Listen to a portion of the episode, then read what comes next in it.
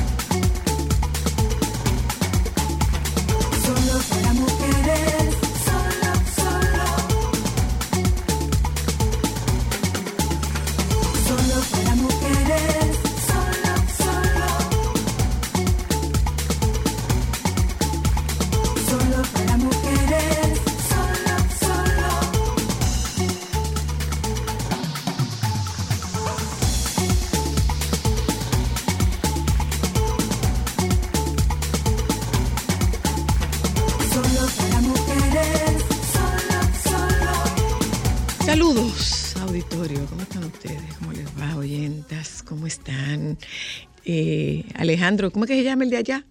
No, él no, el que nota.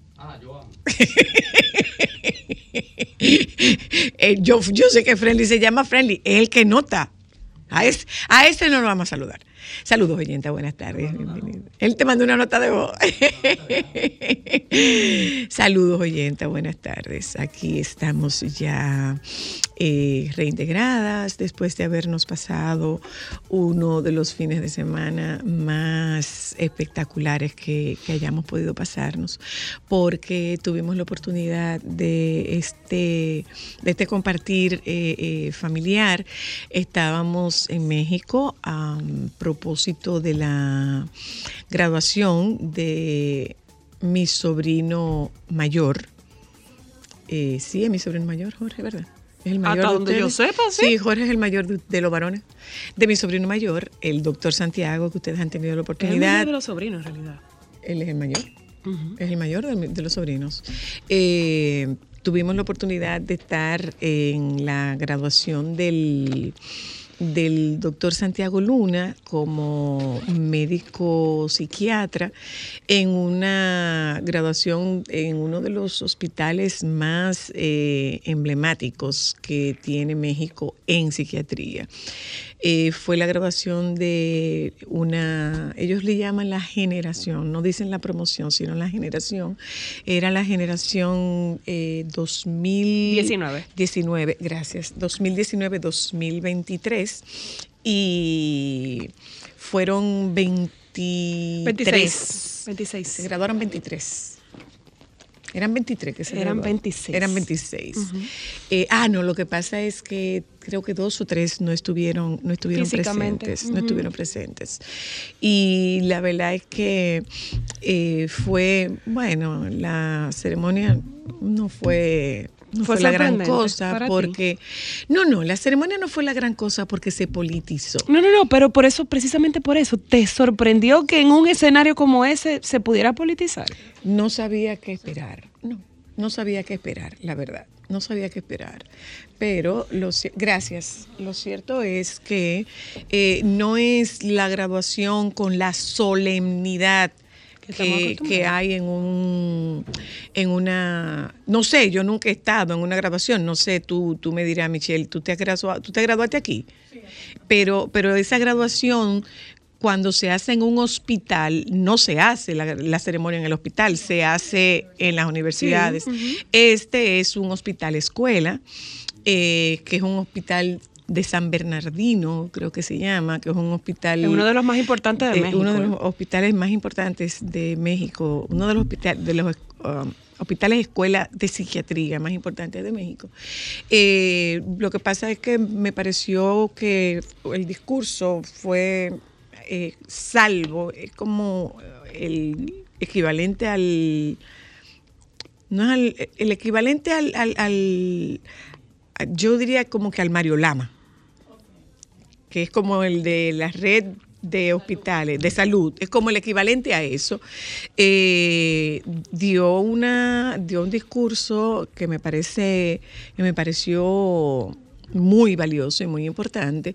El otro discurso, no recuerdo quién era, mira tú qué poco, qué poca importancia podía darte, porque además de eso, eh, tenían un maestro de ceremonia que prácticamente había que ponérsele al lado para escuchar lo que él decía. Y yo decía... bueno, Acordar los nombres, acuérdate. no, no, no, no. Él, él hablaba que, o sea, yo, ¿qué es lo que él está diciendo? ¿Qué es lo que él dice? Encima, con una mascarilla puesta, que no se quitó nunca. Entonces, eh, ciertamente en, en oratoria, eh, lo- el, el- el volumen de tu voz, el tono de tu voz es importante. Y eh, tú puedes darte ese lujo de hacer silencios o de bajar el tono como un recurso y una herramienta para hacer que el público se interese más y que, que fije la atención en lo que tú estás diciendo.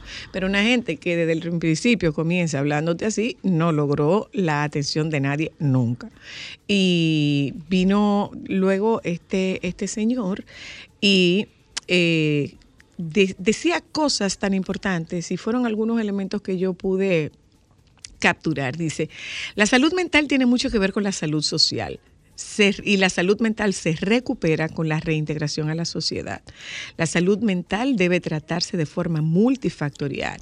Economía, educación, sociedad. El cuidado de la salud nos compromete a todos en el objetivo de garantizar el bienestar integral de todos y todos. Nunca más la salud del cuerpo sin la del alma, ni la del alma sin la del cuerpo. Fueron de las cosas que yo pude captar. Eh, en una ciudad de México muy, muy, muy, muy, muy contaminada, muy contaminada, eh, tanto como que no había, que, estaba, ellos tienen el, el- hoy no circula, que es... eh, la- el permiso de circulación dependiendo de, de la placa. Entonces, eh, había alta contingencia, tanto como que cuando, cuando estábamos aterrizando, eh, el aeropuerto no se veía. Prácticamente no se veía. Yo juraba que era una tormenta del desierto. Yo me de contaminación. Parecería como, Una y el de techo, la visibilidad era muy bajita, parecería como una tormenta de arena. arena. Como así parecía. Eh, du- luego vivimos, tuvimos la oportunidad de vivir una experiencia que para mí fue una magnífica experiencia, Ay, sí. que fue la de la celebración de un, un- un grupo eh, de Coyoacán, que está, está en, el en, en Ciudad de México, eh, con un parque con muchísima vida, con muchísimo movimiento familiar eh, en la semana, en el fin de semana, sobre todo el domingo, y ahí nos encontramos con este grupo, que es un grupo religioso, eh, que tiene esta, esta, est- est- esta ceremonia ancestral, eh, Un milenaria. grupo cultural. Un grupo cultural bellísimo, bellísimo, bellísimo, bellísimo, bellísimo, Sí, sí. con danza, eh, rituales, Bendiciones, bellísimo, agradecimiento. Bellísimo, bellísimo, bellísimo. Entonces, comimos muy bien, porque en México se come, come bien. muy bien. Y se come mucho más que taco. O sea, comimos muy bien. Y posteriormente, bueno, posteriormente no, la noche de la fiesta, señores, qué fiesta. Señores, qué fiesta. Como comprenderéis, dejamos al país bien representado. ¡Claro! Se dejó al país bien representado. Se dejó al país bien representado. Pero eso es lo que Entre estábamos- buena mosura y gozo. Sí, sí, sí, Estuvo sí, sí, muy sí, bien sí. representado. Eso, sin embargo, fíjate tú que eh, el contraste entre una ceremonia que pasó sin pena ni gloria y una fiesta, pero una fiesta donde la gente estaba de gala, donde la gente estaba de traje largo, de chaqueta, o sea, pero un fiestón, un fiestón. Eh, pues eso estábamos haciendo, eso estábamos haciendo en México. Me responsabilizo del comentario que voy a emitir. Pagué mi dinero, ¿m? pagué mi dinero, pero eh, debo decir que inmejorable el tratamiento del personal de tierra y del personal De cabina. de cabina de Arayet, el local. El de México tiene muchas oportunidades, tiene muchísimas oportunidades, pero el- la calidad del trato en tierra y la calidad del trato en, La cabina. en cabina, excepcional, excepcional. Ojalá podamos mantener ese nivel de calidad eh, en esa línea que está nuevecita. Ojalá lo podamos mantener. Tienen oportunidad con, con su personal de tierra en, en- en el aeropuerto en México, porque la verdad es que su trato, su trato deja mucho que desear. De lo poco que yo pude ver es de una de, una de las jóvenes trabajando en el, en el counter. Parece que no le dio tiempo y se estaba terminando de maquillar en el counter. Es más, yo diría que ellos Pero- deberían llevarse el pero- personal de aquí a entrenar el de México. que bien que les vendría. Pero de verdad, de verdad, de verdad, de verdad, eh, un súper trato, una salida súper puntual. Eh, yo me quedé sorprendida, señores, de la cantidad de, de la cantidad de gente que coge vuelos temprano, porque a nosotros nos tomó casi 45 minutos hacer el chequeo de migración casi 45 minutos, porque aquella, aquella sala estaba atestada de gente, atestada. Y asimismo aprovecho para decir que muy buen trato de parte de los oficiales de migración, de mucha disponibilidad y muy buen trato de parte de los oficiales de seguridad. Muy, muy, muy buen trato. Hace mucho tiempo que yo no hacía eh, ese chequeo por ahí, porque lo hacía por un servicio que tiene el aeropuerto para personas que tienen una X tarjeta de crédito y un X seguro, seguro eh, médico que te permite hacerlo en otro, en otro espacio. Por eso hace mucho tiempo que yo no hacía el proceso por ahí arriba. Pero la verdad es que felicidades, muy buen trato del personal de migración y muy buen trato del personal de seguridad. De verdad que sí. Y no es un muy buen trato porque yo soy Soy la Luna. No. Fue un muy buen trato generalizado. todo el mundo. Fue un muy buen trato generalizado. Entonces, nuestro, nuestro reconocimiento a ellos. Y con lo de Arayet, repito, muy buena experiencia. Tan buena como que es una experiencia que se puede repetir. Tienen oportunidad. Si ustedes me llaman, yo les digo cuál es la oportunidad. Si ustedes me llaman. Y que conste. Y el eslogan Y bellísimo. que muy conste. Yo pagué mi ticket, yo no busqué intercambio. Yo pagué mi ticket y pagamos los tickets de todo el mundo. O sea que esto no es un comentario que yo estoy haciendo en agradecimiento a un favor que me hicieron. No, No, es yo que las cosas buenas se- se- hay ticket. que De hacerlas verdad que sí, muy buen servicio, muy buen servicio. Sí, muy buen servicio. Una, una experiencia maravillosa. Eh, lo verdad. otro es que, ¿qué más nos queda pendiente? ¿Qué más nos- no, no, no. Eh, ciudad de México es una ciudad barata. Ay, es una sí. ciudad barata. Eso duele. en relación a, En realidad a- a- duele, en, relación a, a República Dominicana. Es muy triste ese contraste. Entonces, habría que ver cómo, cómo se hacen algunos ajustes para poder atraer otro tipo de público que, que no se nos vaya para Cancún, porque la verdad es que... No, bueno, nosotros, yo recuerdo que uno de mis primos estaba diciendo, wow, qué caro este restaurante, y nosotros todo lo contrario, wow, qué barato nos salió este restaurante. Sí, sí, Fuimos a un sí. restaurante, por ejemplo, donde eh, almorzamos nosotras dos, entrada, plato fuerte, postre, eh, bebida alcohólica y café, y pagamos tres mil pesos por las dos. Eso aquí, imposible, lamentablemente. Y porciones muy, muy amplias. Y la verdad es que eh, la calidad del servicio y de restaurantes que no son fondas o que no son mercados y ver que ese es el costo es bastante chocante en comparación con los costos que manejamos nosotros como Pero país. en sentido general, una muy buena experiencia. Ay, yo Una amo muy- México. Yo pudiera vivir allá. Bueno, eh, lo- me quedo con me quedo con ese con ese dato. Me quedo con el dato de que la salud mental debe tratarse de forma multifactorial: economía, educación y sociedad.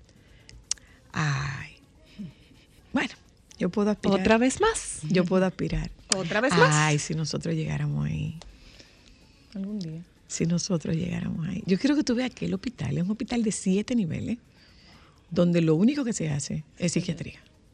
Lo único que se hace es psiquiatría. Bueno, eh, resu- ah, pero espérate, yo sabía, yo estaba buscando algo que nos faltaba. ¿Qué? Alejandro, Friendly, Joan, eh, Jova, eh, Ay, sí. Marcelino, eh, Juan Carlos, Cristal, Ámbar y a toda, toda, toda, toda nuestra audiencia masculina, femenina, femenina, femenina, femenina, masculinos, a RCC Media, a Sol, a Doña Monse, a Don Antonio, o sea, a todo el mundo. Muchas gracias, porque este equipo del cual ustedes solo ven tres caras, este equipo grandísimo es un equipo que ha comprobado que la mejor manera de llegar es cuando los esfuerzos se aunan en torno a un mismo bien, en torno a un mismo fin. Y el fin nuestro es llevarles una llevarles un programa diverso, entretenido, formativo, educativo, con calidad y una demostración de que es posible vivir bien, de hablar bien y decir mejor. Entonces, gracias al jurado seleccionador de premios Soberano, que incluye a Solo para Mujeres en la categoría de primer programa radial de variedades.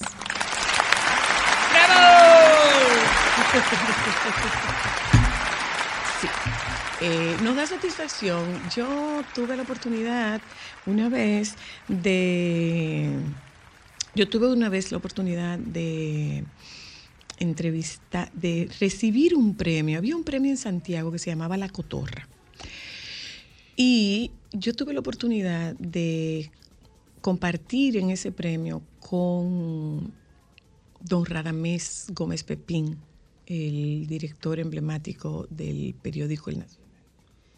Y don Radamés dijo que él aspiraba a vivir en una sociedad en la cual no fuese necesario que se reconociera a sus ciudadanos por hacer su trabajo bien hecho. Entonces, desde ese día, para mí, el reconocimiento público, las nominaciones y las premiaciones eh, no tienen más importancia que la importancia que puede tener para un equipo de trabajo que bien merece ver reconocido lo que hacen. Entonces, eh, me alegro mucho por nuestro equipo. Me alegro muchísimo por nuestro equipo. Yo soy apenas la, el hilo conductor o la cara visible de un equipo de trabajo que bien merece el reconocimiento de una nominación por un trabajo bien hecho. Durante estos 21 años hemos sido un programa que ha mantenido una coherencia con el buen hablar, con el bien decir y este es un momento de reconocimiento, repito, para nuestro equipo. Yo soy apenas la cara visible. El resto es un reconocimiento al trabajo que hacen ustedes en producción, en coordinación, en facilitación, en dirección técnica, en, en, soporte de redes, en soporte de producción. Con ustedes nosotros compartimos esta nominación que es un tributo a nuestro gran amigo y hermano Carlos Luciano, mi productor y amigo durante toda la vida. Eh, un reconocimiento para ustedes. ¿eh? De verdad, gracias, muchas gracias, Acroarte. Eh, hoy hablamos de la comida como compensación. Hoy hablamos de compensación y refugio, hablamos de tricología. Con... Vamos a ver de qué hablará la señora. Hablamos... Ella dijo que es como un poco más profundo de ahí. Y la tricología no es profunda. Vamos a hablar con... ¡Ay, ella se cortó el pelo! No, hablamos con Patricia Sedano y estaremos tocando este tema. Preste atención, por favor, preste atención para que hablemos de comida en los niños y la comida como refugio y conexión. ¿eh? Contesto esta llamada y nos vamos a publicidad. Un momentito. Buenas, hello. Ah, no, pues no hay contestación. Ya volvemos.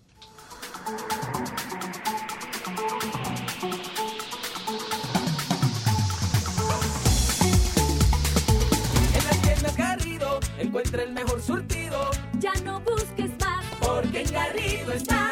Departamento de damas y de caballeros. También hay uno de bebés y otro de pequeñuelos. Ya no busques más, porque en Garrido está. Con todos los artículos para el hogar y un supermercado full de todo. Ven Garrido en la Duarte, Megacentro, Villamella, Las Américas y en el kilómetro 14 de la autopista duarte. ya No busques más, porque en Garrido está. Somos Sol, la más interactiva en Santiago y el Cibao Central. Sintonízanos en los 92.1. Soy de esta tierra caribe, alma que vive en un tambor, cuerpo de mar arena que recibe, bailando alegre el señor sol. Pedacito de isla azul y verde, corazón es un cantor, terruño encantado que no pierde sus ganas de crecer y ser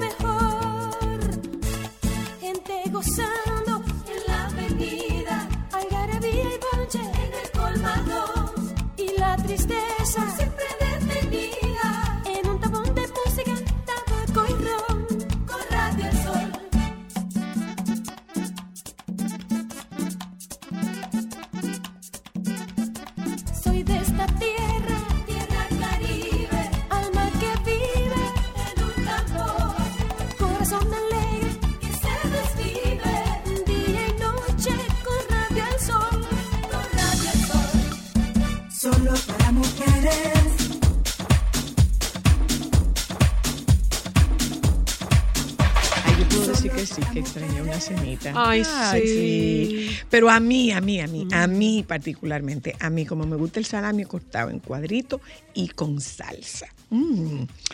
Un mangú, un puré de papa, un puré de cepa de apio, con eh, una yautía. Ay, qué rico. Ay, con lo que hambre. sea, cualquier menú se completa con salami, pero no con cualquier salami, es con el Genova, ese que tiene sosúa, el que tiene auténtico sabor. Dime tú, a ti, ¿a qué te sabe el salami sosúa?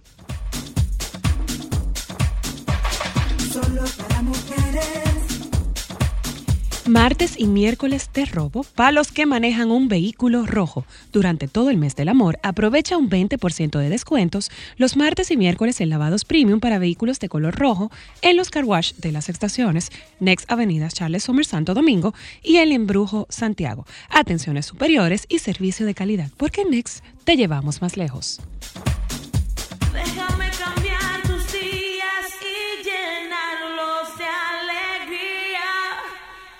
Solo para mujeres.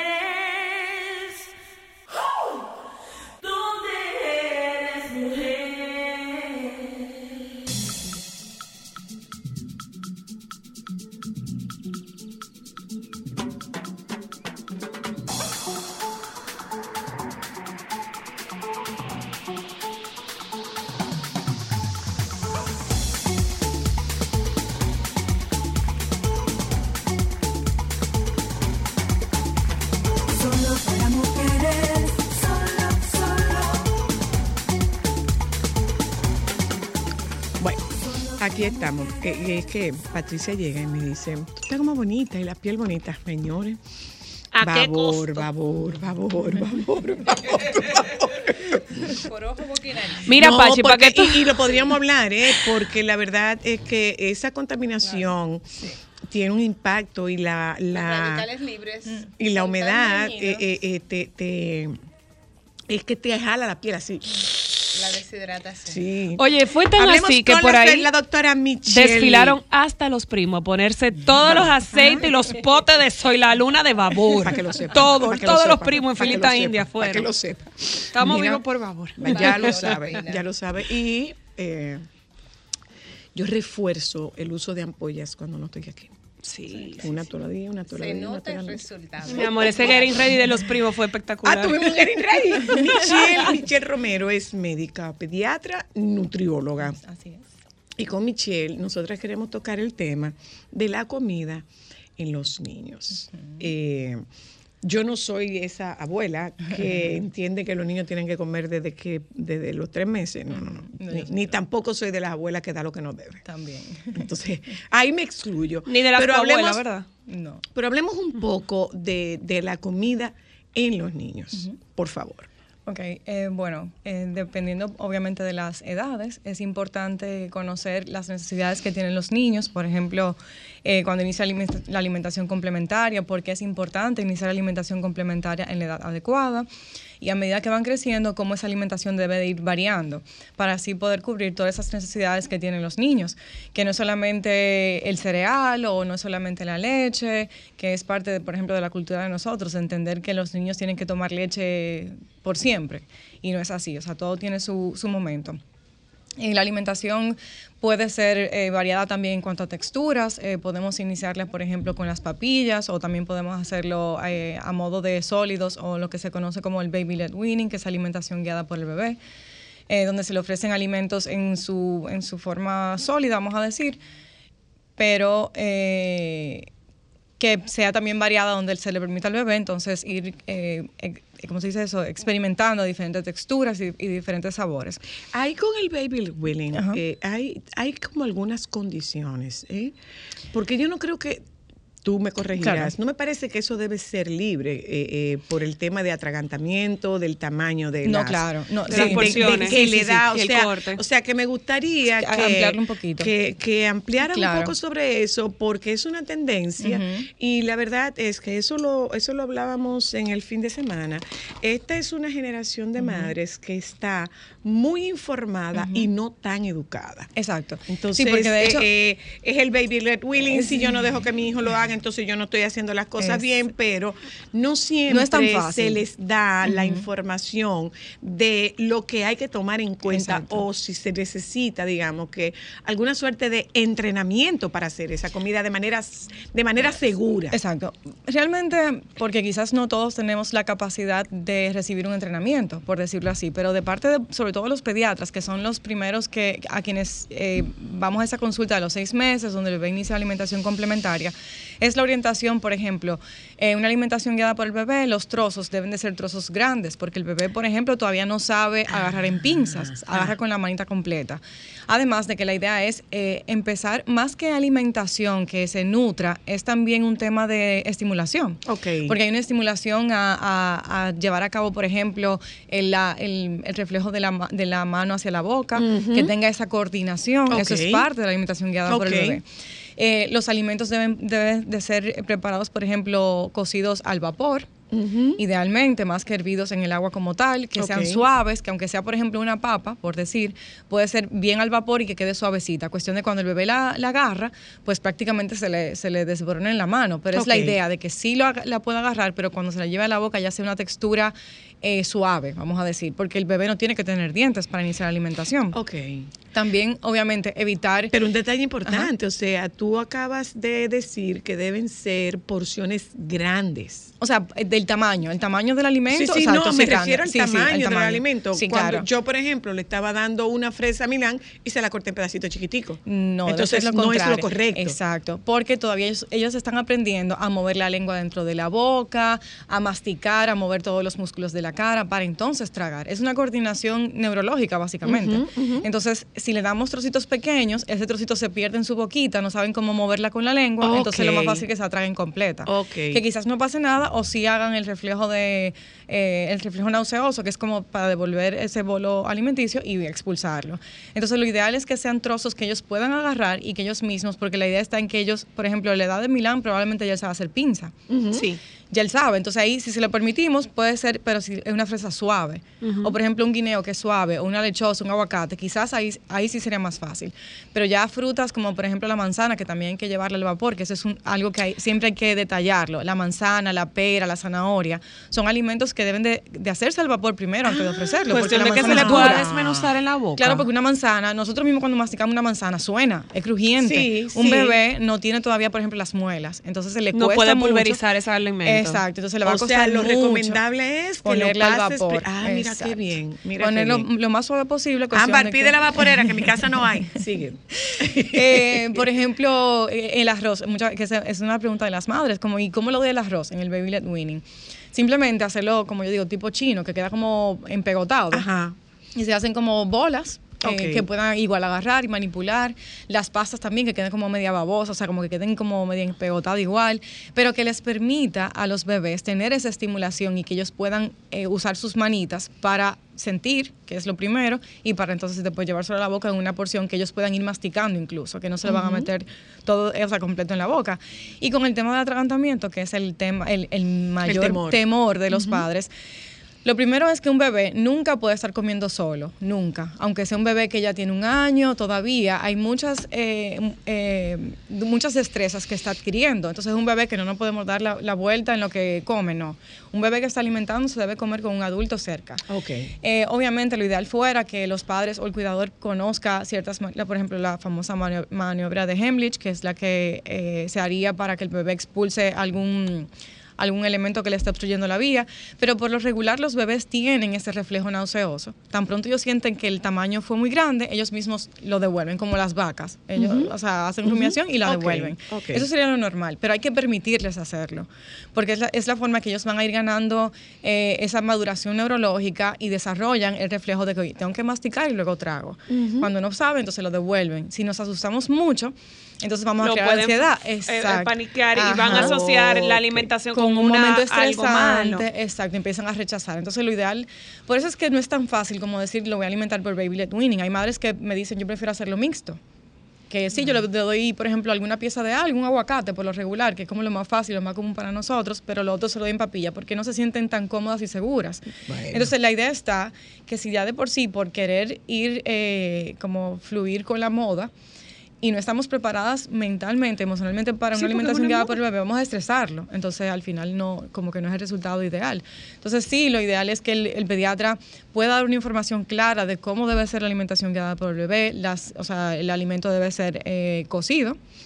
Tiene que ser suave, tiene que ser con supervisión de un adulto siempre, eh, que los trozos sean, por ejemplo, si le van a dar un, que le- nos gusta mucho, el huesito del pollo, tiene que ser algo que, sea- que el hueso- el- la carne esté sumamente suave y ya después, cuando ya lo que queda del hueso, entonces retirarlo, porque eh, el huesito siempre tiene como una, Una un cartílago, sí, exacto, o sea, tratar de, de evitar ese tipo de, de- de elementos que sí pudieran ¿Y ser cuáles peligrosos. huesos serían los recomendables? ¿Cuáles serían las piezas recomendables? ¿Tú sabes qué pasó? Que Milán la rechazó. sí. Pero la rechazó por la, la primera vez que se le dio. Sí. Él rechazó el- la carne Real- así. Realmente, o sea, es que hueso de por sí, si no lo piensa, ninguno. A menos que sea un hueso súper largo, eso de pavo, eh, espectacular. No, el mulo, el, bate. Exacto. Que es el largo. Pero a ese hay que quitarle, usualmente tienen como un cartílago arriba. Arriba, ajá. Retirarlo.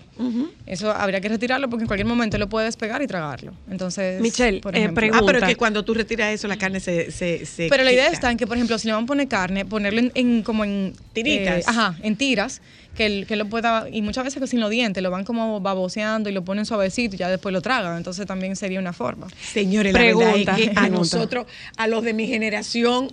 Era con la buena de Dios y confesado no, con no, Cristo, mi amor. Mi amor. Porque es que todo niño, todo niño. ¿un qué? Un bate. Pero ustedes sí son ambiciosas. Mi amor, Una un pata gallina, mi amor. dominicano, niño dominicano de pueblo, de barrio, una pata de pollo. Una pata de pollo. ¿Han dado Una con una pata de pollo, calle arriba, calle abajo? En, Yo- en- en- en- en- una pata de pollo guisada, una pata de pollo guisada se le daba.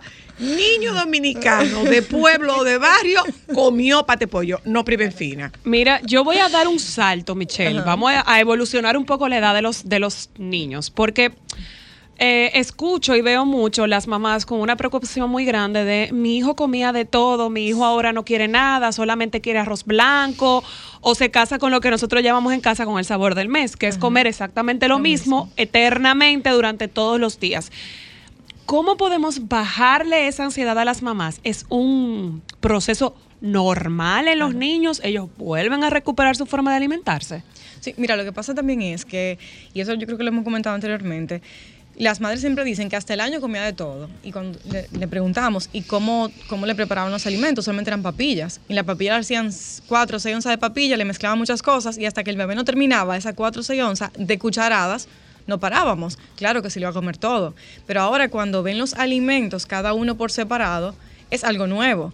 Y no es tan fácil como, ah, sí, yo quiero probar. Un niño le o sea, no es que le cuesta, pero es un bebé ya después de un año, un año y medio, dos años, que empiezan a ganar cierta independencia, que quieren empezar a explorar. Entonces yo veo algo nuevo, yo no voy de inmediato quizás a eso, o quizás voy sí una papita, que es lo más fácil, lo ven por la forma, pero no es tan fácil como aceptarlo todo, porque es todo nuevo, es algo que yo tengo que empezar a conocer. Entonces, por eso pasan de comérselo todo, obviamente siempre y cuando era en papilla, ahora no quiero nada. Pero también está la parte donde entran al tema de la neofobia, que es el miedo a lo nuevo, y usualmente ocurre entre los 18 meses, dos años, hasta los 5. Ese es el tiempo como más o menos estipulado para esa etapa. Y es completamente normal. ¿Por qué es normal? Porque eh, son cosas nuevas por igual, donde ahora también yo quiero ser independiente, yo quiero tener autoridad sobre lo que yo decido. Entonces hay una batalla psicológica, vamos a decir, más que de alimentos, donde yo quiero ser yo quien decida cuándo o qué. Entonces muchas madres no entienden, empieza el estrés de la mamá de que no come de nada y lo quiero, o sea, lo obligan, eh, lo chantajean, le dan premios, o sea, buscan mil formas que no van a funcionar y no porque estén mal, sino porque la cabeza de ese bebé, el cerebro de ese bebé está pensando en explorar, conocer, independizarse, tener autoridad. Entonces son muchos elementos que van de la mano a ese momento, que no es En nada mi- más alimentarnos. En mi casa, digo en mi casa porque ellos vienen mucho a casa, eh, uno come arroz con maíz y queso parmesano o arroz blanco con queso rascado. El queso rascado no es otra cosa que El el parmesano rallado. y queso en cuadrito, tomate cherry, huevo no siempre y pasta con pesto, raro, pasta con pesto. A él le gustan los quesos semicurados. o pasta con salsa de tomate. Pero, pero, pero Y chicken nugget. no come pizza con queso de con salsa de tomate. No, ah, y él come chicken no nugget. come pizza con salsa de tomate. Come chicken nugget, pero Come cuando tú le dices que eso es pollito, él te dice que no, que eso no es chicken pollo. nugget, que eso no se llama. eso es Eso, eso se pasa. Sí, claro. Y después comienzan a comer Lo, lo más importante para que esa etapa pase de forma exitosa es primero entender que es un proceso normal, segundo es quitar la ansiedad. Mientras insistimos en no, pero que tú tienes que comer otra cosa, ellos no están entendiendo que es otra cosa. O sea, ellos están viendo un plato que les favorece y que les gusta. ¿Cuál sería el rol de nosotros? Siempre tenerle, o sea, cerca o ofrecerle cosas que eventualmente algún día nosotros queremos que prueben. Ok. Porque cuando yo digo, por ejemplo, tienes que exponerlo, no come pollo, pon, exponlo al pollo, pero es que no le gusta, no importa, siempre tiene que verlo, porque si lo deja de ver, obviamente nunca le va a interesar o nunca va a mostrar interés cuando lo, o sea, porque él no sabe lo que es el pollo, porque ya se le olvidó lo que era el pollo, o los vegetales por igual, no es que no come vegetales, y se, los- se, se expone a los vegetales, no, entonces tampoco va a saber lo que es un vegetal. Entonces es importante siempre la exposición constantemente, sin presión, claro, porque mientras más presionamos, más lucha va a ser, o sea, más, Claro. más batalla, Claro, más claro. oposición y más, o sea, no, yo no quiero porque yo digo que no quiero, y es normal. Ahora una cosa, Michelle. Eh, en la comida de los niños, ahora mismo hay una satanización de los azúcares, de los lácteos, de, De las harinas las procesadas, harinas, o de los sea, carbohidratos. O sea, desataniza eso, por favor. Porque yo quiero que alguien me explique. Fue lo mismo que pasó- Ustedes todos se criaron comiendo triangulitos de Nestlé. Y estamos pero, vivos. Sí, pero vamos, vamos también a algo, eh, o sea, más actualizado, vamos a decir. Ciertamente, o sea, obviamente hay muchos años de diferencia, pero también ahora hay muchas más enfermedades que quizás cuando yo tenía 5 años no eran las más comunes en los niños. Estamos viendo diabetes en niños de 10 años, que para mi época, cuando yo tenía 10, no era lo más común. Eh, autismo. El autismo ahora Está muy en ligado. comparación a, a lo que era hace 30, 40 años, nada que ver. Entonces son muchas enfermedades que ahora sí están presentes y también tendría que ver, por ejemplo, con el tema de la evolución. El ser humano va evolucionando.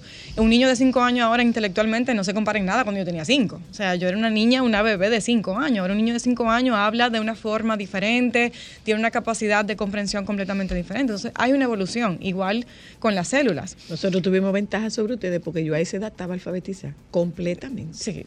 Ya yo leía y escribía a los Sí, esa- no, yo también, pero igual, uno ve un niño de ahora de 5 años y Yo la forma de como- hablar. Yo creo que iba como para segundo. la forma de hablar es muy diferente a, a un niño. O sea, Totalmente, entonces, igual con las totalmente. enfermedades, las, las mutaciones que hay ahora con muchísimos factores, la contaminación, la radiación, la exposición de la madre, sobre todo durante el embarazo, eh, el tema de la obesidad ahora es muchísimo mayor que hace 30 o 40 años atrás. Pero no puedes ir, no pueden irse al extremo. No, exacto. Michelle, Esa es otra no cosa. Por irse al ejemplo, extremo. eh, comentaba en, creo que era en un podcast anteriormente, que mm, a mí personalmente me causa gracia cuando las madres dicen, no, es que no come nada de dulces y en mi casa yo lo prohíbo, el bebé tiene un año, dos años. Eso es algo que podemos controlar hasta cierta edad. Deja- Cuando empiecen Cuando- a ir a los cumpleaños de cuando los cumpleaños, no amor, no hay que ir a los cumpleaños, nada más hay que ir a los colegios, Es- intercambiar merienda. Exactamente. Entonces, Se acabó. ¿A qué yo voy? En vez de prohibir, es educar.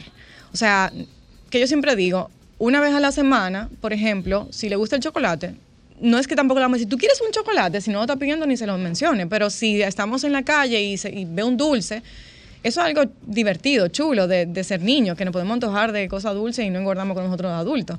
Entonces, ¿por qué no? O, mejor, o sea, lo mejor es educarle. Mira, una vez a la semana, una vez a la semana podemos comer pizza, una vez a la semana podemos comer helado, pero que no sea una prohibición porque lo prohibido es lo que vamos a querer. Claro. Y eso es igual que nosotros como adultos que estoy a dieta, cuando estamos a dieta, cuando más queremos aquella cosa que no podemos. Entonces es lo mismo, es un tema de educación más que de prohibición. Entonces ahí Entonces, es que habría entonces- que... Entonces el tema es que tú no eres médico de niños, sí, yo sí.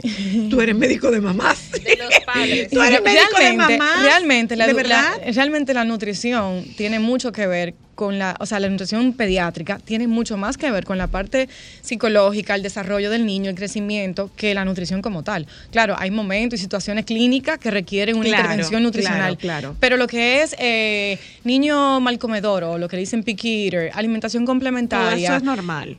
Sí, todo eso es normal. Lo que pasa O es que sea hay un que mamás, psicolo- cálmense. Eh, sí. Cálmense, respiren, Porfa, que él va a volver a ser como era antes. y llegan a la consulta suave. desesperadas y cuando empezamos a hablar, que es un tema completamente psicológico, al final yo, o sea, es como, ya depende de ti. O sea, Pero antes, de- antes, de, antes de irte, Michelle, yo sí quiero que me digas. Eh, tres comidas, dos meriendas, eh, meriendas a, a- a- a demanda, ¿cómo?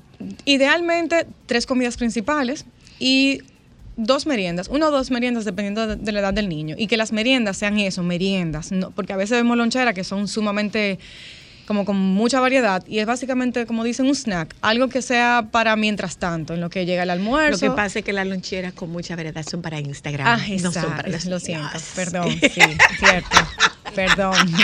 Gracias, doctora. Gracias. Tú ves, tú la ves que vino. Vine, Tú la ves que vino. sin tú la ves problema. que vino. Y ella va a volver. Claro que sí, Eh, a la doctora, ¿dónde, siempre. ¿dónde te vemos?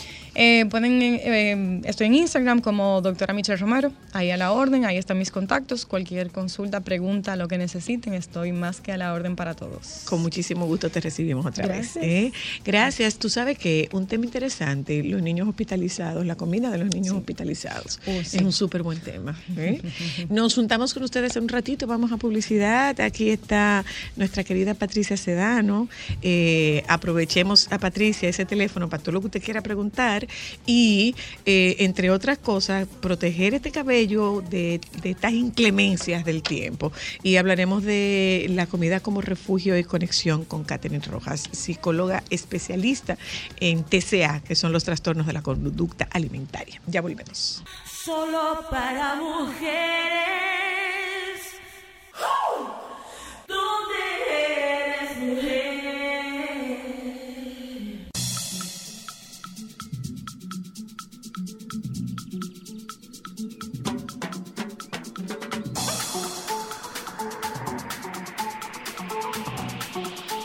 Alejandro. Eh, a partir de este momento anuncio que me voy para Alemania. Sí, me voy a vivir en Alemania. Ok, pues, más o menos. Según porque- estudio, Alemania es el país más fiel del mundo entre sus parejas. Vámonos para Alemania. Vámonos todos para Alemania. Eh, una investigación realizada por la consultora JFK eh, GFK Global, la cual indicó que el 42% de los alemanes, tanto hombres como mujeres, consideran que las infidelidades son imperdonables. El estudio también indica que los alemanes se muestran más con más comprensión en la intimidad, algo que es imprescindible si lo que busca es expresar los deseos a sus parejas en la cama. Este estudio reveló un dato bastante interesante y es que el 28% de los alemanes cree que es suficiente sostener relaciones. Bueno. El 28% de los alemanes cree que es suficiente sostener relaciones una vez a la semana, mientras que el 20% ni siquiera cree que haga falta tanto. Otros estudios han indicado cuántas veces hay que hacerlo, pero tal vez que los alemanes, consider- los alemanes consideren que la frecuencia ideal es de una vez a la semana. Para las mujeres y los hombres alemanes, lo que dan es lo que esperan. En el ámbito de fidelidad suelen ser mucho más exigentes. Una razón más para que sean los más fieles. Eh, ya. No, no nos vamos ya. No, No, no, no nos vamos. No nos vamos, no, no. Una vez a la semana, no. Ya, no nos vamos. No nos vamos. Querida Pachi, Hola, ¿cómo, estás están? tú? Acércate un chin. Cuéntanos, Yo- Patricia. Yo Mira, estoy contentísima de estar de nuevo aquí con ustedes. eh, prieta melena, Patricia. Muchacha, no me lo diga, que no he tenido ¿Y qué es lo que tú te haces para que los cabellos te crezcan tanto? absolutamente nada. Pregúntenme a mí lo que yo me hago para que me crezcan a mí. Ella, que le pone algo a la tijera, No que no me logra averiguar lo que es. exacto. Ella le echa abono a la tijera. Exacto. Eh, ya sí, estoy programando, te prometo, mi cambio de look. Sí. Lo he dejado así para ver qué pasaba, pero ya es it's enough. It's enough. Mira, Patricia, eh, nosotros hemos estado teniendo una temperatura agradable, pero estuve leyendo, entre otras cosas, que eh, se ha anticipado la temporada de polvo del Sahara y que aunque no nos toca, porque no, no, no va a impactar República Dominicana ya. fuera de temporada, eh, lo que sí se advierte es que habrá una temporada muy activa con el tema del polvo del Sahara. Y nosotros suponemos como que el polvo del Sahara solo te afecta a nivel de piel. Pero eh, afecta, afecta el cabello, la exposición del sol, eh, esta, esta resequedad, este nivel de humedad. Entonces, vale la pena hacer tratamientos caseros, nos cuidamos desde antes, ¿qué tiene que ver lo que uno come? Es como todo en uno. Es como todo. Tú mencionaste la tricología, La tricología. que es un ya es un elemento que se incorpora a nosotros la que trabajamos con la con, con la peluquería. Cada día más somos estamos más informadas a un nivel ya de, de ciencia, porque es la ciencia que estudia el cuero cabelludo y el cabello, sus enfermedades, etcétera, etcétera, y nos hace ver un espectro mucho más amplio de lo que es el cabello. Y ciertamente todo está eh, correlacionado. Si la piel tiene una reacción, el cabello por ende lo va a tener, aunque sea una extensión que no tiene una no es indolora porque no tiene fibras eh, ni tiene terminaciones nerviosas. nerviosas, ajá, que te hagan doler, pero sí está ahí. Y obviamente el cuidado que tú tengas va a ser directamente relacionado con el efecto que tú quieras lograr. Y no por sola- ejemplo, por ejemplo, Patricia, eh, tuvimos mucha preocupación por la pérdida de cabello producto del COVID. Por Se supuesto. cayó mucho cabello. Sí.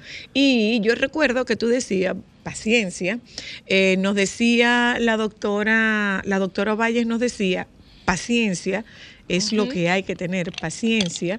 Y entonces eh, me imagino que hay alguna información en ese mundo de la tricología sobre qué hacer, si tenemos que esperar, si él crece solo, si lo estimulamos. A mí Sí. se me llenaron. Sí. A mí No se me- se me preocupes, siguen llenando. Ese es un tema que lo vamos a ir abarcando por secciones, porque la tricología es una ciencia y se deriva de la, termino- de la dermatología, perdón. O sea que tenemos un espectro grandísimo para abarcar. Claro que con la pandemia, no solamente por el, el hecho en sí, sino el estrés que esto provocaba. Y habían dos factores. El médico que había Y el que emocional. y el emocional. El emocional ataca igual las terminaciones nerviosas y debilita el folículo y se sale. Pero también las medicinas entran en un torrente sanguíneo que interactúa con esa alimentación y el resultado de una fibra capilar y también se caía. Entonces la paciencia viene de que hay ciclos. Nosotros estamos nosotros los seres humanos estamos eh, totalmente dirigidos o manejados por ciclos y esos ciclos son generalmente de tres meses. Coincide mucho eh, con que cuando tú te expones a algo bueno o malo, tú ves un tú ves el impacto de eso a los tres meses. Se manifiesta tú lo empiezas a sentir, pero se manifiesta a los seis meses, tres meses después. Y cuando ya es un hecho, a los nueve meses, o sea, cuando ya se te cayó, es a los nueve meses, ciertamente tú ahí empiezas a tomar las medidas de, lugar. Pero, pero es un proceso que viene dándose. Es un proceso que no comienza inmediatamente, tiene que ser algo muy abrupto para que responda. Entonces, con todo esto, además de las condiciones externas que estamos sometidos, el cuero cabelludo tiene un impacto porque esa fibra responde a muchísimos factores. El polvo obviamente es una molécula, así como los radicales libres que van a alojarse y que van a friccionarse con tu cepillo, con tus dedos y van a crear una condición inestable porque hay un pH en esa fibra y también te puede crear otra condición muy natural que son los nudos que empiezan a formarse después de los 30 años nosotros ya nuestro cabello deja de ser el mismo. ¿Se hacen nudos? Se te hacen nudos eh, a nivel de microscopio porque se van friccionando, crea una estática y el cabello se quiebra. Y menciono porque después de los 30 años, porque ahí tú empiezas a ver cambios tenues donde el cabello ya se debilita, se hace mm, más fina, es menos ah. cantidad tenue que se va incrementando cada 10 años hasta que ya llegamos a una edad mucho, madura, mucho más madura, donde se hace mucho énfasis en la falta de estrógenos en el caso de nosotras las mujeres y se nota bastante el cambio. Yo quiero hacerte una pregunta, Patricia. ¿Qué es recomendable ahora que tú hablas? Porque eh, eh, en el fin de semana estábamos mi hermana y yo y Cristal decía, pero a ti sí te he puesto el cabello más fino, titita. Y yo le repetía lo que tú me habías dicho, que a, medida que vamos avanzando en edad, el pelo se va afinando, eh, se pone ralo, eh, eh, es, es menos, pierde elasticidad. Entonces, la pregunta es, Patricia, ¿ese es el momento para tú?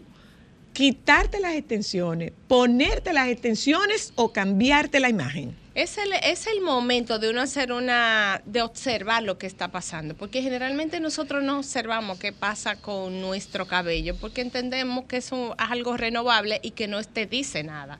Pero realmente el primer sensor que tú tienes en el, tu cuerpo es el cabello. Es el primero que manifiesta, manifiesta cambios y luego la piel. Entonces ahí es donde uno tiene que decir dónde estoy, para dónde voy. ¿Por qué? Porque hay un momento donde eh, la alimentación, los cambios, el estrés al que está sometido, quizás seis meses anterior no lo tenías, pero ya luego sí, y se van haciendo estos cambios tenue paulatinamente y si, y si te provocas. Cuando tú tienes ya procesos o elementos externos como las extensiones, entonces tú tienes que hacer una reflexión y decir, si yo pongo un peso adicional a este folículo, pues yo por tracción voy a tener ah, una Pero espérate que no hemos hablado no hemos hablado de las extensiones como peso. no, no, porque por, sí. me he puesto extensiones. Pero lo que tú piensas de las extensiones como que te estira. Imagínate que tú lo triplicas. Pesa. Pero claro, tú le estás poniendo un chinchín de cabello, un viaje de cabello. A un folículo que no está preparado para eso y que quizás por alguna deficiencia alimenticia u hormonal ya está sufriendo Ay, eh, eh, cambios. espérate, Cristal, perdón. Déjame interrumpir. No, no, tú no me has dejado. Déjame preguntarte esto. espérate, espérate. Voy a hablar de un tema. Voy a hacer una pregunta que uno lo da como por natural. Patricia, ¿cómo se afecta el cabello de estas mujeres que van al salón, se hacen un tubi y se vuelven a quitar el tubi cuando vuelven al salón? No, eso ¿Cómo se afecta el cabello permanentemente en un tubi. Claro, porque tú lo estás sacando de su eje de gravedad, tú lo, si no lo peinas, eh, si tú no lo peinas, todos los días nosotros tenemos muda de cabello y ese cabello se queda contenido. Cuando tú y se va entremezclando y al entremezclarse pues se enreda. Muchas veces uno de los cuidados que más pasamos por alto es el cepillado y cómo lo hacemos, porque a veces hacemos como una descarga de brusca con el cabello y lo que hacemos es que rompemos el mismo. Entonces, creas fricción, creas una estática que también va abriendo esos espacios intercuticulares. Y el, tanto el cabello como el cepillo, que debe de ser el adecuado, de cerdas separadas, con espacios para que circule la oxigenación, tú tienes que manejarlo debidamente para que esa cutícula no se levante más, porque tú lo estás con la cama, Solamente si tú duermes con una sábana de seda, que son las únicas que están probadas. O un para pañuelo no- de seda. Un pañuelo de seda para no crear estática en el cabello, porque crea una estática. Y esa energía, a su vez, crea una descompensación en el pH del, del cabello, que hace que se enrede. Y al enredarse, O sea, pues, que se el, rompe. el tubi enreda los cabellos. Se enreda, claro. No necesitas respirar los cabellos. Porque es que yo no entiendo cómo que una gente se hace un tubi y no se lo todo quita. es un equilibrio, soy, porque tú tienes que dejarlo, ya de por sí tú le das una descarga eléctrica cuando con la energía del blower y esa energía hay que dejarla que se vaya naturalmente, porque somos enérgicos, tenemos energía, nuestro cuerpo emana una energía y tú atra- atrapas esa electricidad que se queda ahí. Parece un poco de, de ficción, pero es una realidad porque nosotros ejercemos tanto una fusión anatómica, física y química. La química cuando usamos un, producto X para modelar esa estructura y la física cuando usamos la atracción ya sea por las manos o por las herramientas térmicas que cambian y modifican esa textura. Y no lo tenemos consciente. Por eso es que ustedes van a ver que muchas veces cuando tú ves tu cabello, tiene mucho cabello que está en crecimiento y es porque se han ido cortando. Un cabello dura tres años de vigencia, pero en esos tres años, si tú no le tienes, porque envejece, él va Ah, envejeciendo y él va envejece. perdiendo. Entonces, si tú no lo manejas adecuadamente, pues él va a cortar su proceso antes de tiempo. Ya. Ya no sé si estoy siendo muy pregunta, complicada, tu pero pregunta. es así. Ya se me olvidó. Ah, ok. Eh, yo no quería, no quería que Patricia se fuera sin que tocáramos el tema del tubi.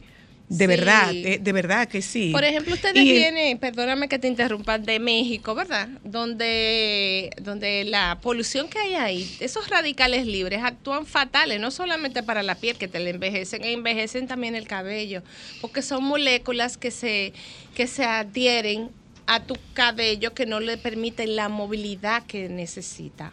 Recuerden que aunque no duele, él es- está ahí. ¿Y, ¿Y cómo, ¿Y cómo se limpia el cabello de eso? ¿Hay, ¿Hay algún proceso de limpieza? Sí, periódicamente hay que esfoliarlo como la piel. Hay productos especiales, por lo menos dos veces al mes, para tú retirar no solamente la polución, sino también lo- el exceso de productos que nosotros nos aplicamos, como las gotas, los alaciadores, los geles. Todo eso incide en que el cabello pierda su capacidad de brillo y se vuelva opaco. ¿Se te olvidó la pregunta? Bueno. Vamos a aprovechar a Patricia que está aquí. No, lo que eh, Sí. puede ser Que que... ¿Se te olvidó la pregunta? Ah, bueno. Pero sí, claro que se me olvidó. La fricción Lo es que uno de los... yo, yo tengo la tendencia de querer aprovechar a Patricia cuando viene Tú aquí. sabes tú que sabes. puede No me di cuenta. Sí, ay Dios. Una pregunta muy Wow. frecuente es ahora el por qué se no hace frizz el cabello y es por la falta de humedad. Y cuando asimismo tú no tienes, tú creas una estática. El cabello se parece mucho a la lana. La lana, cuando tú tienes una vestimenta en un área donde no hay humedad y hace contacto con algo eléctrico, inmediatamente vas a tener una descarga eléctrica. El cabello le pasa lo mismo. Y entonces de ahí es que viene el famoso frizz que nosotros odiamos, porque exponemos el cabello a temperaturas diferentes y ese choque produce esa reacción. Y muchas veces eh, entendemos que, que es un proceso natural, pero no, no es un proceso natural porque quiere decir que hay una carencia de humedad. Voy al teléfono ahora de sí. calor, etcétera. Hello. Buenas, Zoila, ¿cómo estás? Bien, gracias. Dice mi esposa que para todos esos procesos el vinagre blanco ayuda bastante. El vinagre Un blanco. abrazo. El Sí. vinagre blanco ayuda. El vinagre blanco, por su pH, eh, en la dosis adecuada, porque puro jamás, y tiene que ser un vinagre orgánico. Nos, ese era el, el método que se utilizaba antes para lograr llevar el pH del cabello, ya sea de un estado alcalino o de muy ácido, muy bajo Echarle ácido. vinagre. Se le us- usaba el, el vinagre, pero el vinagre, si se usa en su estado puro, rompe los eslabones de esa, de esa hebra. Entonces, anta- en antaño se usaba que si tú te hacías, por ejemplo, un texturizado, pues se diluía con vinagre, se le echaba vinagre y el cabello muerto. Si usaba una permanente, sí. muerto. Y te dabas cuenta por el olor que eso emanaba, Sí. porque el, el vinagre tiene muchas propiedades antibacteriales y, y es lo que más se aproxima para tú lograr un pH balanceado tanto en la piel como en el cabello. Y ciertamente te ayuda, pero hay que saber en qué proporción. Ok. Eso Eh, tiene su medida, o sea que hay que tener mucho cuidado. No es que usted va a agarrar un pote de Antes. La voy a yo me que no acuerdo, inventen yo me acuerdo cuando yo iba al salón en agua que yo sentía el olor, pero era como la gente que se derrizaba. Patricia, es que la gente cree que es una Hola. ensalada que tiene en la cabeza y se echa vinagre como que si lo están sazonando. Antes era lo que había. Buenas tardes. Buenas. Bueno, yo tengo un sobrino que de 30 años que está botando mucho su pelo. Él dice que no estás en estrés, tampoco hereda calvicie de su padre. Dígame, doctora. Patricia no es doctora. No. Me encantaría, pero se estudia mucho. Mm, Bueno, hay que ver otras causas porque realmente el que está sometido a un estrés generalmente no lo sabe, dice que no tiene problema, que no, yo estoy en control y se está muriendo por dentro. Y se le proyecta primero, como decía, como primer sensor en el cabello, pero puede que no esté durmiendo bien, que no esté comiendo bien, que tenga otros síntomas, que lo esté viendo normal, porque nosotros hemos normalizado todos los síntomas de peligro que el cerebro registra como tal. O sea, tú estás ahora mismo en un tapón y tú estás estresado, pero tú ya lo ves normal. Esa ansiedad que tú creas activa todo el mecanismo que el cerebro tiene de protección para, para tú combatirlo. Claro. Eh, el, el simpático, el parasimpático se dispara, que el, el- el que te dice, Aquí hay un "Huyes, problema, hay un ataca problema, o- o- o ataca o, frízate". defiéndete, y entonces el cerebro ya lo entiende y nosotros creemos que es natural. Y todos esos elementos de a poquito hacen sus estragos. Hola, aló. Bueno, Hola. eh, hola. Dígame. Me preguntaba ella si funcionaría, digo, a mí me funciona, eh, para cabello crespo, porque yo no solo tengo el pelo tan crespo. El, después que uno se seca, blower o el secador, darse aire frío para evitar el frío. Eso es, ¿Es lo, de verdad? Sí, eso es lo más idóneo. Cuando uno seca el cabello, inmediatamente el último...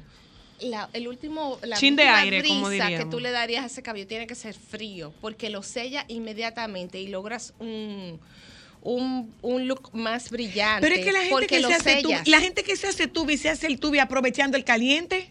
No, lo hace, atrapa la estática. Pero cuando tú estás secando el cabello, el peluquero tiene que saber que el último poquito de aire lo tiene que poner frío. Inmediatamente tú contraes la cutícula y esa cutícula sella la humedad que le depositaste, ya sea por el producto o por la misma humedad que lo sucesivo tú vas a producir en tu cuero cabelludo y evita que se rompa.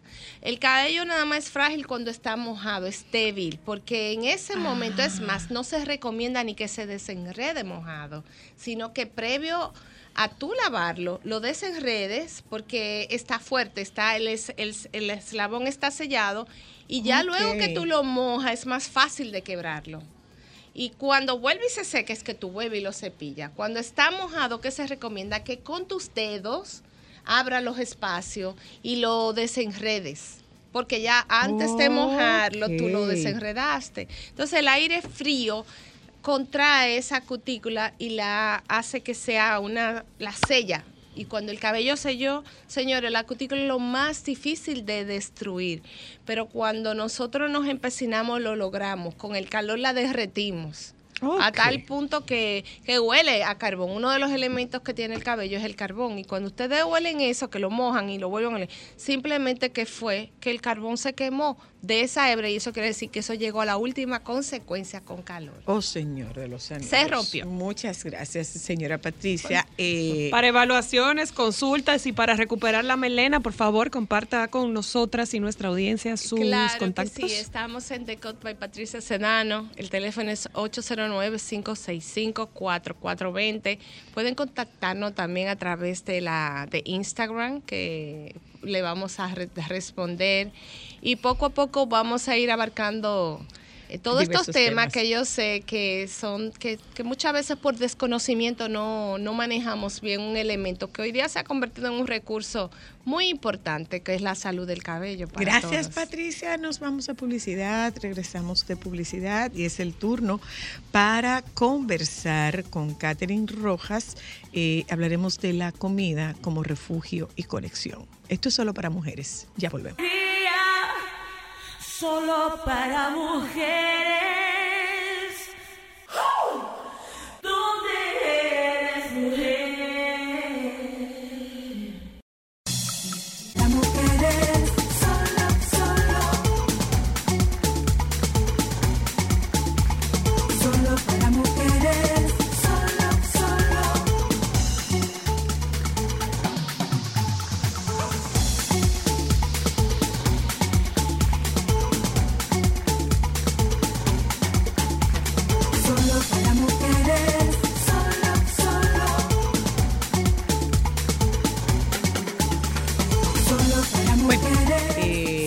decíamos al inicio de nuestro programa que hoy estaríamos hablando de la comida como refugio y conexión.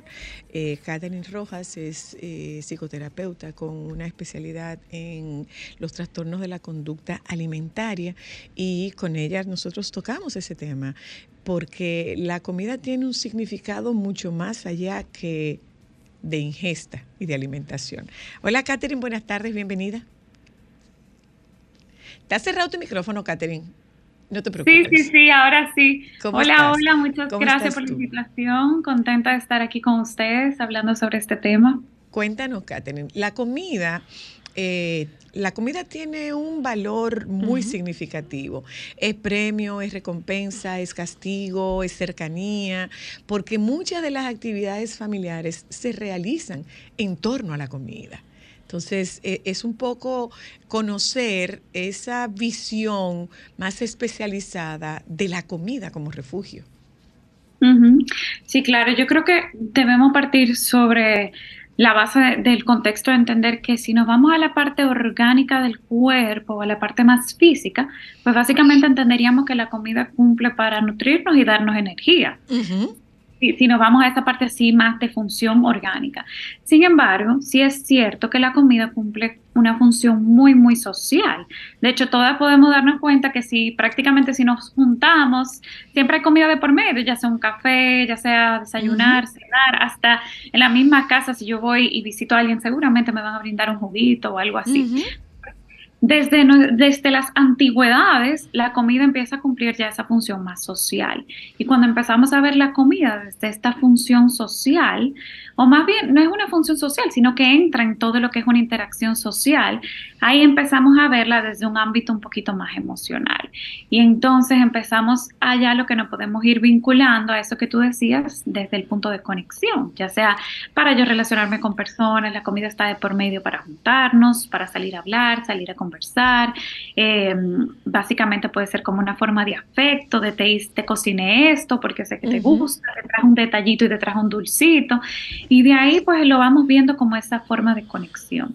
También es verdad que sabemos que cuando los niños son pequeños o recién nacidos, ese vínculo que se da con la madre, cuando se da esa lactancia, ahí también la comida empieza a cumplir ese índole eh, emocional desde lo que puede darse esa relación de conexión. Entonces, en todo lo que tiene que ver mucho en lo que son esas relaciones sociales, relaciones afectivas, relaciones de vínculos, la comida empieza a entrar parte como forma de cercanía, porque está presente en celebraciones, está presente en actividades, eh, básicamente en todas las actividades. Dos ahí. preguntas, Catherine. Número uno, para las mamás. ¿En qué momento y cómo identifico que yo puedo empezar a dañar la relación que mi hijo o mi hija tiene con la comida? Número uno. Y número dos, ¿en qué momento yo como persona ya adulta puedo identificar que tengo una mala relación con la comida? Ok, voy a empezar por la primera. Cuando yo te recapitulaba ahorita o sea, acerca de esas primeras, cuando el niño está pequeñito y lo estamos lactando y de ahí se empiezan a dar pues esas, ese, ese vínculo afectivo a través de la lactancia, de, la, de, ese, pues, de ese calor y toda esa parte muy afectiva. Cuando el niño va creciendo, nosotros podemos empezar y ya le dejo de, vamos a decir, amamantar y empiezo a darle comida o inclusive amamantando, nosotros podemos empezar a dañar esa relación funcional o esa relación orgánica del niño hacia la comida cuando empezamos a irrespetar sus señales de hambre y saciedad. ¿Qué significa eso? Sabemos que cuando el niño está recién nacido, básicamente los doctores nos dicen, según las recomendaciones claras del doctor, puede decir cada tres horas, eh, darle tantas onzas de leche y así sucesivamente. Pero ya cuando el niño está más grande, que empieza, por ejemplo, a pedir comida, si yo digo, no, eh, yo quiero que él coma ahora, ya yo empiezo a cambiar lo que es ese ciclo de reconocer esas señales de hambre. O si, por ejemplo, ah, bueno, el niño no le da hambre en la mañana, pero yo quiero forzarlo a comer X cosa y lo que yo deseo que coma. Pero asimismo, si ya el niño o la niña me manifiesta que ya no quiere comer más y yo digo, no, tú no te puedes parar de la mesa hasta que no comas tanto y tanto. O tú, mm, ejemplo, alimentos que yo veo que el niño rechaza y lo forzo a comérselos, ahí empezamos ya lo que es a relacionarnos con la comida desde un ámbito un poquito más forzoso que crea rechazo y que en un futuro puede generar esa aversión hacia los alimentos y hacia el comer funcional. Hay una cosa, Catherine, y es eh, la comida como, eh, eh, como mecanismo de compensación. Si estoy triste, como, y si estoy alegre, también. Sí, claro, yo creo que eso ya va más relacionado a ese, tema que tú decías de la comida como refugio.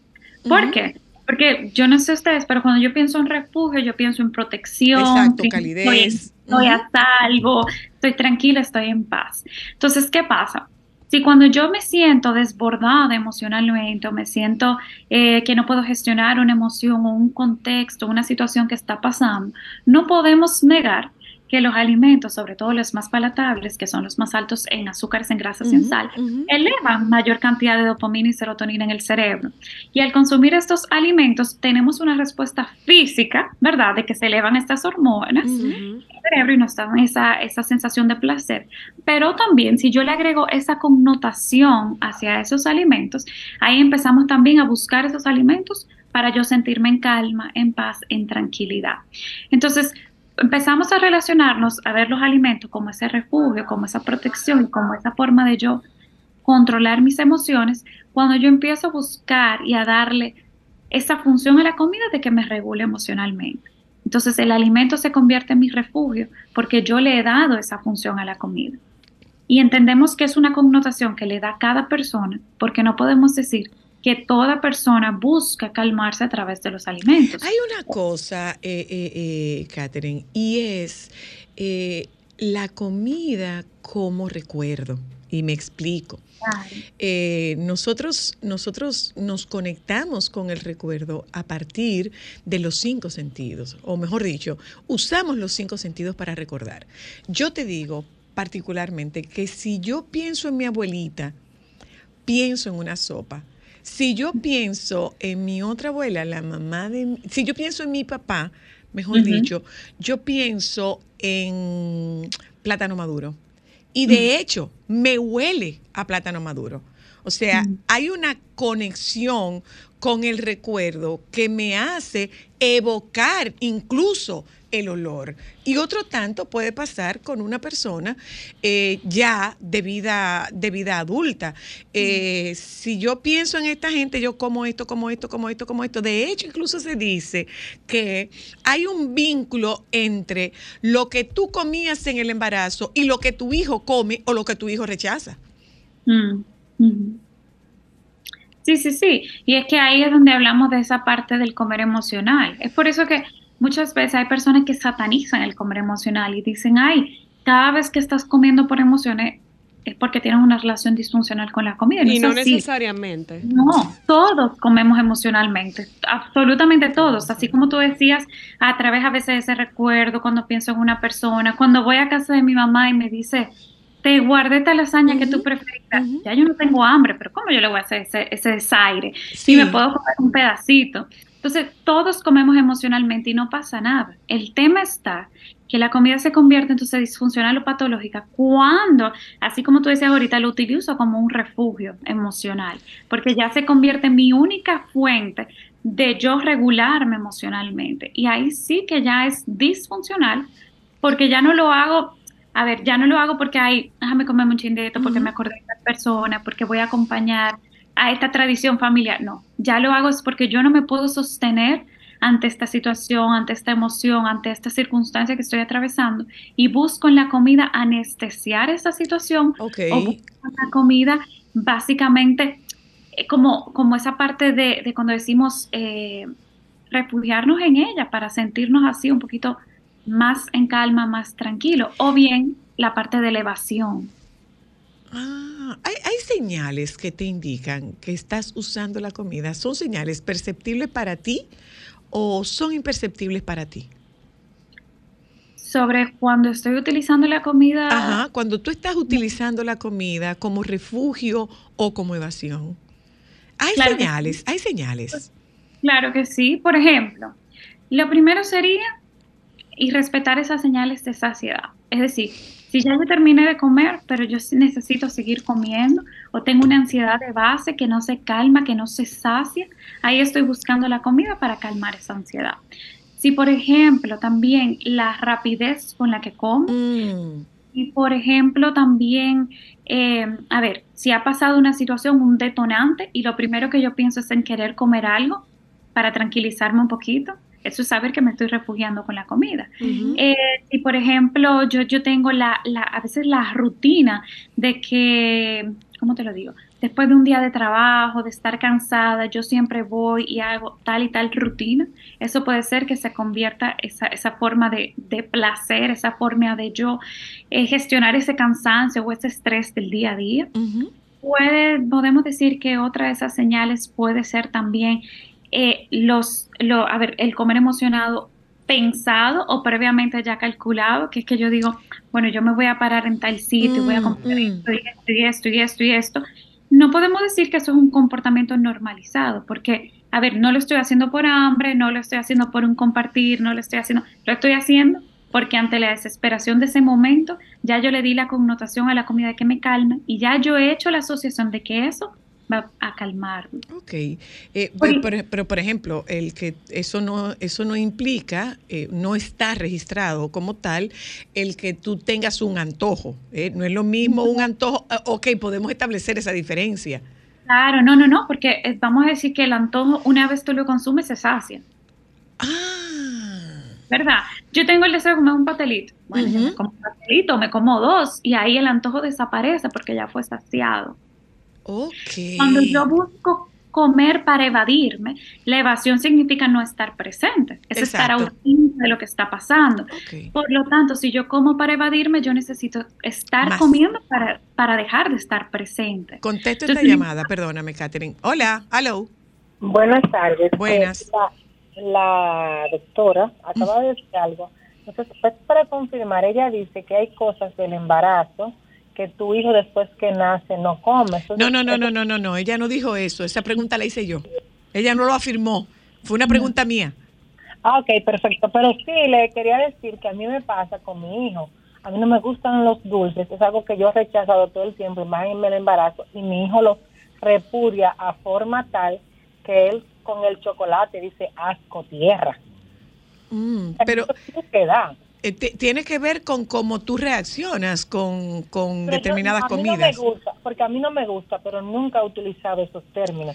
Pero él desde pequeño siempre ha rechazado todo lo que tiene que ver con dulces, de forma tal que en los cumpleaños yo tengo muchas veces que tomar la bolsa de dulces para que no me le pregunten si quiere, porque a él no le gusta. Mm, mm.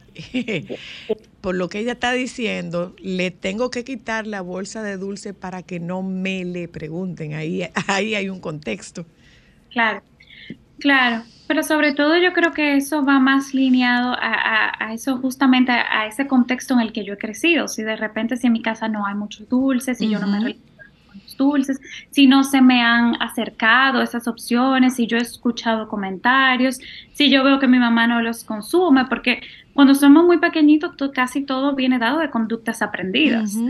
Entonces yo creo que eso iría más alineado de repente en qué yo he aprendido sobre este alimento, cómo se consume este alimento o cómo no se consume en mi hogar. Totalmente correcto. Catherine, muchísimas gracias. Me pareció muy didáctica tu forma de hacer llegar esta información y yo creo que es un tema inagotable, es un tema recurrente y es un tema al que bien deberíamos prestarle mucha atención porque definitivamente si le prestamos atención a este tema, eh, lo que nosotros vamos a lograr es prevenir algunos, algunos patrones conductuales eh, y, de relación, y relacionales con, con la comida que, que, nos traigan mucho quebradero de cabeza más adelante. Gracias, Catherine. Un abrazo para ti, un abrazo María Paola. ¿eh? Gracias a ustedes. Nos juntamos a ustedes mañana. Los compañeros del Sol de la Tarde están aquí. Quédense con ellos, por favor.